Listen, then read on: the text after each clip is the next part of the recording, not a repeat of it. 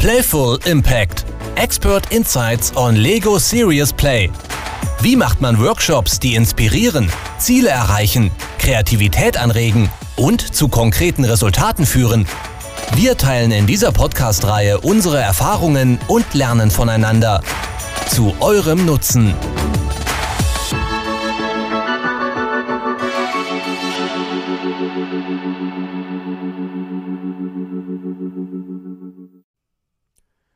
Herzlich willkommen zum Playful Impact Podcast. Wir sind in der Staffel 2 und das ist Folge 1 zum Thema Workshop-Format mit Lego Serious Play.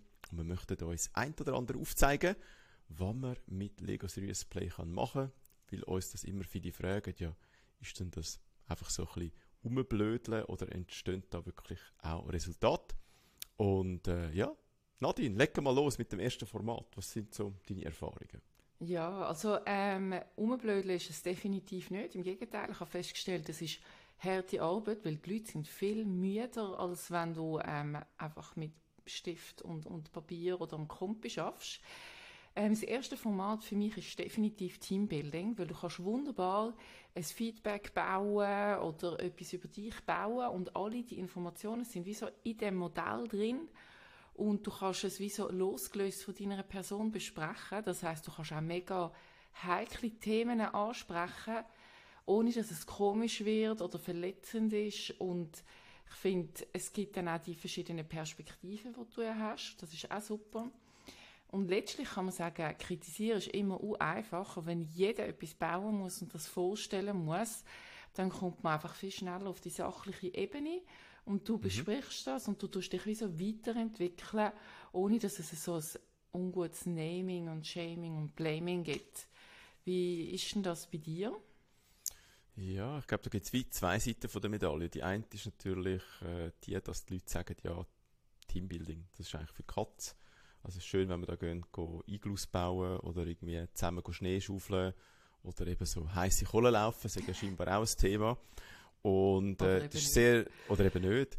Das war sehr spannend gewesen, auch äh, die Dame, die mich interviewt hat in der NZZ, hat äh, gegenüber Lego Serious Play auch eine Gegendarstellung gesucht. Und da gibt es natürlich auch Autoren, die sagen, ja, Teambuilding ist weder nachhaltig noch bringt es irgendetwas. Und ich habe da total andere Erfahrungen gemacht, auch gleich wie du. Das Schöne, was ich dort finde, ist, dass man halt auf die Werte kann eingehen im Team. Man lernt einander besser kennen. Und was halt mein Lieblingstopic ist, dass man all die impliziten Sachen, wo man ja, halt einfach so ein bisschen weiss, aber nie ausgesprochen hat im Team, werden dann auf einmal ausgesprochen und man kann den Sachen auch einen Namen geben. Und das finde ich sehr schön in diesem Teambuilding-Format mit Lego Serious Play, dass man ja einfach das Team auch besser kennenlernt. Und ich finde, es steht und fällt am Schluss auch ein bisschen mit dem Resultat. Und dort versuche ich natürlich auch, meine Kunden zu beraten, was da wirklich ein sinnvolles Resultat aus einem Teambuilding-Event ist. Weil einfach schön haben miteinander ist auch cool, aber ich finde es dann wie schade für die investierte Zeit. Hast du auch so Endergebnisse, wo du deinen Kunden damit vorschlagen für so einen Teambuilding-Workshop?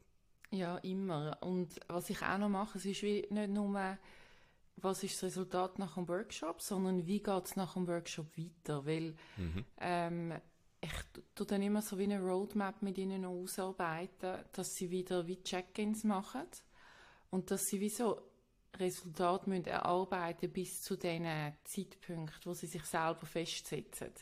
Und da geht es mir einfach darum, dass das nicht im luftleeren Raum dann bleibt und im Moment ist es frisch und im Moment sind wir wie alle auf einer Ebene und haben ein gutes Verständnis Mhm. Da geht es mir einfach darum, dass sie auch langfristig seinen Benefit haben davon, wo sie immer wieder können anknüpfen dran und ähm, das dann aber auch weiterentwickeln und dass sie nicht auf dem Stand bleiben, weil beim Teambuilding ist es ja auch einfach so, du kannst nicht sagen, okay, ich habe jetzt einen Teambuilding-Workshop gemacht und das lange, das ist jetzt okay.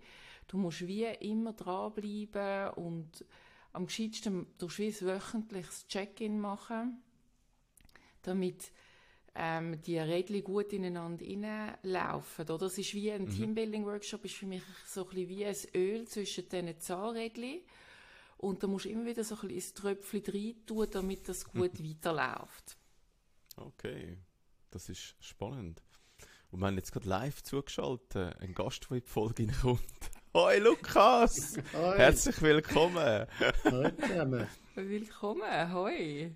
Wir sind schon zwitz in der Folge rein. Es geht um Lego Serious Play Format und wir haben jetzt gerade das Thema Teambuilding, wo wir zusammen anschauen. Und das Thema war, ja, was nehmen wir dann am Schluss mit aus solchen Teambuilding Workshops, dass wir nicht einfach einen lässigen Tag haben. Und Nadine hat das jetzt gerade verglichen, wie so, so Tröpfchen von Öl, wo man so kann ins Getriebe rein tröpfeln von äh, gewissen Teams. Und äh, die Frage an dich, Teambuilding-Workshops mit Lego Serious Play, was sind so deine Erfahrungen? Ähm, das ist eine gute Frage. ähm, ich würde sagen, bei mir, oder ich versuche nicht nur Tröpfchen ähm, oder Samen zu säen, für das bessere Kollaboration möglich ist, sondern je länger ich das mache, desto mehr fordere ich wirklich das Commitment ein.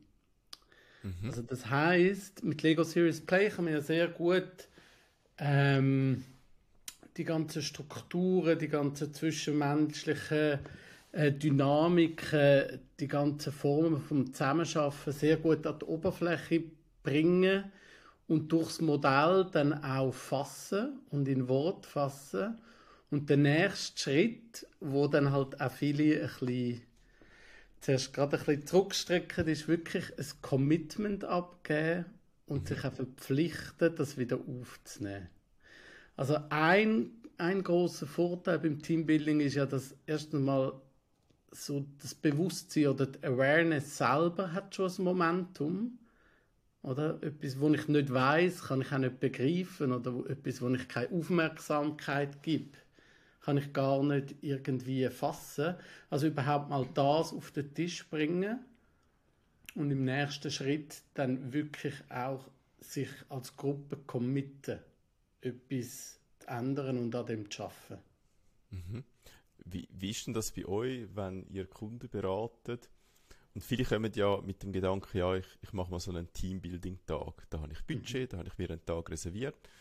Und jetzt äh, in der Beratung merkt ihr, hey, wir müssen das irgendwie auch systemisch anschauen. Und es ist schön, wenn wir einen Tag machen, aber wir reden grundsätzlich eher von einem Tag plus Begleitung. Und jetzt kommen Kunden und sagen, ja, aber äh, liebe Nadine, lieber Lukas, ist, ist lässig, wenn ihr äh, uns noch weiter begleiten aber das ist wie gar nicht vorgesehen. Wie geht ihr mit solchen Situationen um?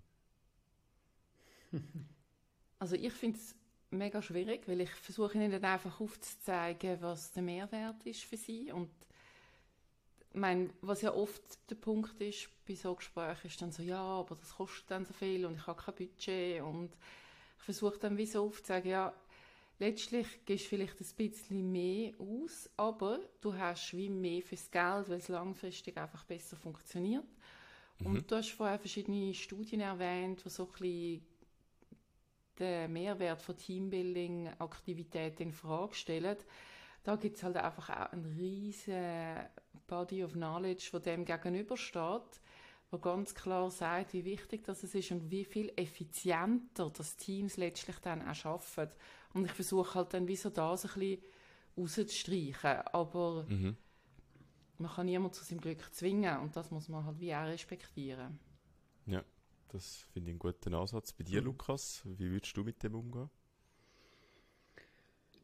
Ja, es sind so wie zwei Fälle. Ähm, ich tue es eigentlich vor dem Workshop oft schon thematisieren und dann mit dem Workshop schon ein quasi Package verkaufen, zur Begleitung ein bisschen.